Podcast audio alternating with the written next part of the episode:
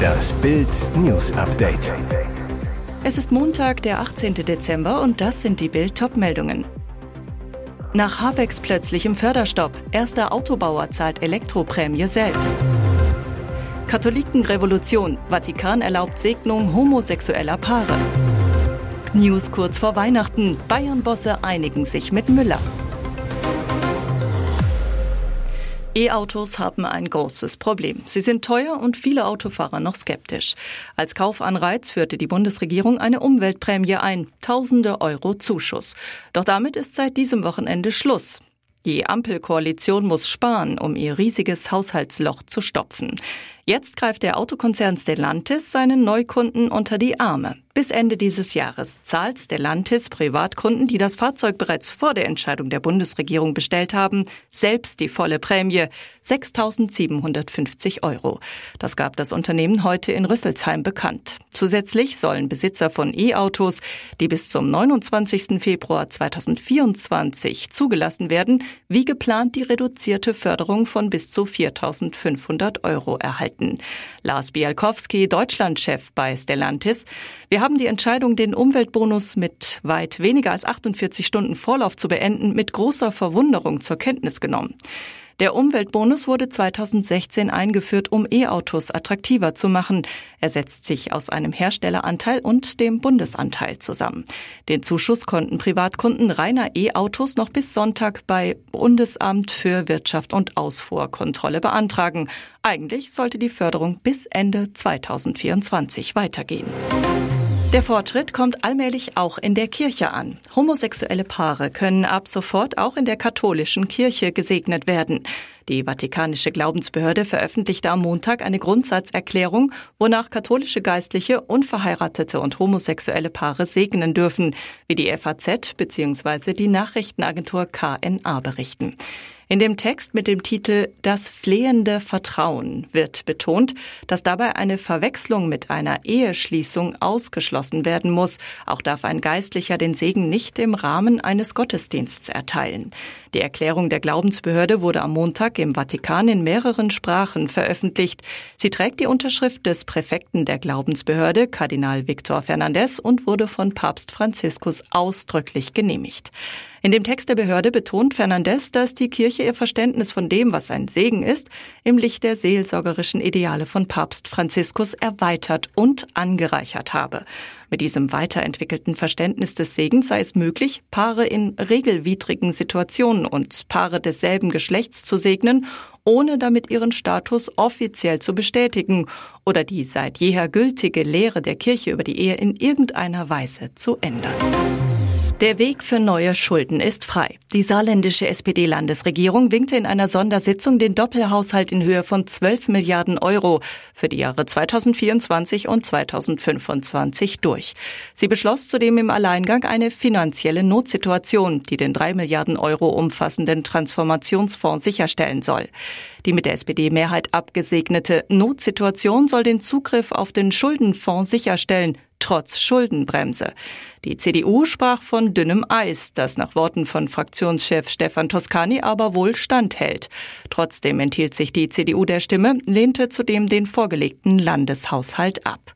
Die SPD-Landesregierung begründete die finanzielle Notsituation mit den Folgen der Covid-19-Pandemie und des russischen Angriffskriegs gegen die Ukraine. Sie reagierte zudem mit einem Nachtragshaushalt für 2023 kurz vor Jahresende auf die strikteren Vorgaben des Bundes Bundesverfassungsgerichts zur Anwendung der Schuldenbremse. Die AfD lehnte sowohl den Haushalt als auch die Notsituation ab. Fraktionsvorsitzender Josef Dörr, ich fürchte, dass dieses dünne Eis bricht. Jetzt ist es fix. Thomas Müller einigt sich mit den Bayern-Bossen. Die Clublegende verlängert ihren Vertrag um ein weiteres Jahr bis 2025. Beide Seiten sind sich einig. Allein die Vertragsunterschrift fehlt noch. Schon in dieser Woche soll der Deal offiziell verkündet werden. Über diese Neuigkeiten dürfen sich die Bayern-Fans freuen. Müller spielt seit 2009 für die Profis des FC Bayern. Schon seit 2000 war der Angreifer für die Jugendmannschaften und die zweite Mannschaft des deutschen Rekordmeisters aktiv. Mit den Bayern wurde Müller bislang zwölfmal deutscher Meister, sechsmal deutscher Pokalsieger und zweimal Champions League-Sieger. Der Weltmeister von 2014 ist eine absolute Vereinsikone. Zuletzt war Müller unter Trainer Thomas Tuchel nicht mehr immer eingesetzt. Beim souveränen 3-0-Sieg im Spitzenspiel gegen Stuttgart stand der 126-malige Nationalspieler wieder in der Startelf und zeigte eine starke Leistung, leitete unter anderem mit einem präzisen Steilpass auf Leroy Sané das frühe 1 0 von Harry Kane ein. Und jetzt weitere wichtige Meldungen des Tages vom Bild Newsdesk.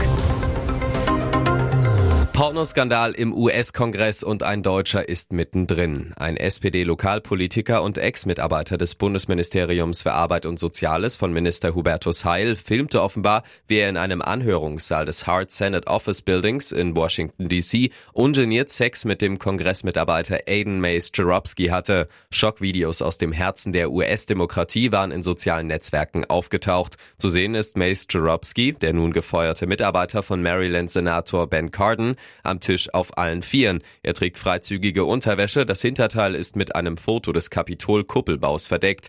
Er schrieb dazu, dass er gerade dicke deutsche Wurst erhalte. Wie US-Medien berichten, hat die Capitol Police, die für die Sicherheit des Kapitols zuständige Polizeitruppe, Ermittlungen eingeleitet.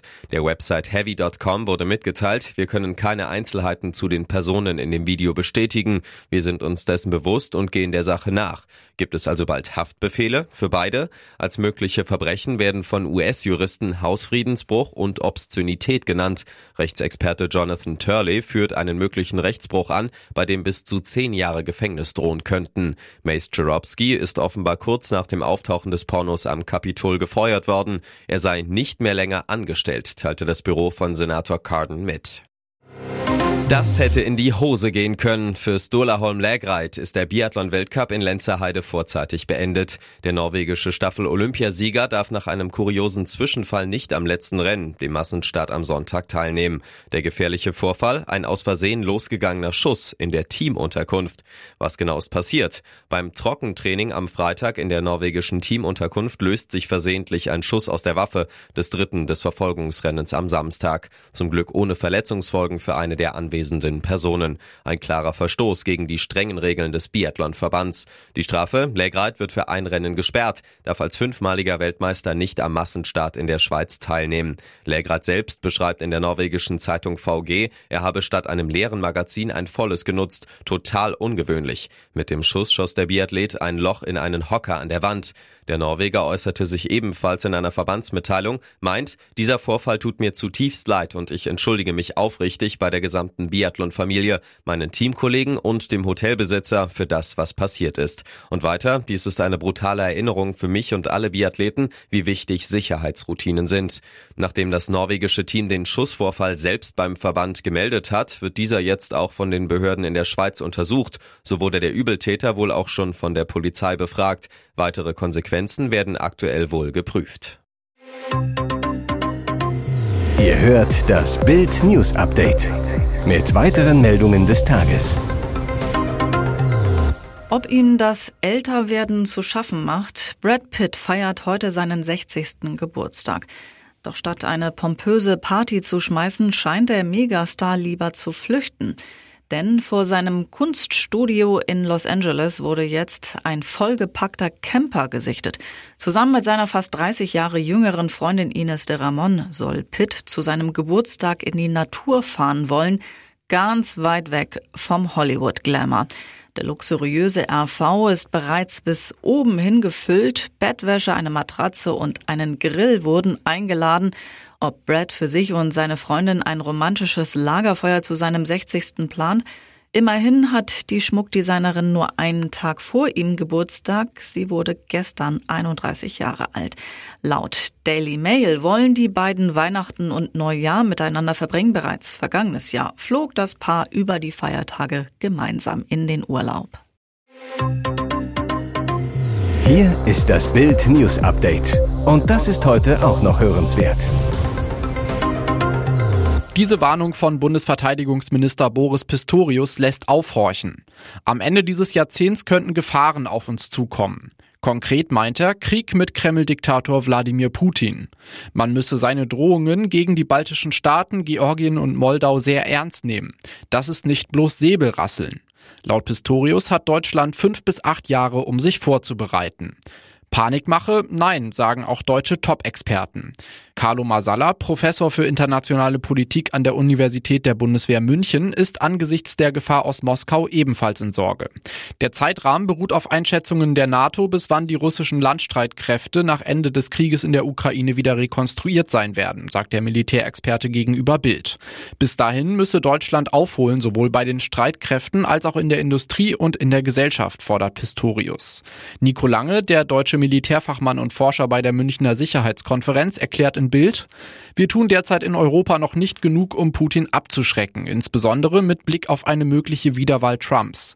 Wir brauchen einsatzbereite Streitkräfte und eine leistungsfähige Verteidigungsindustrie als Versicherung gegen Putins Größenwahn.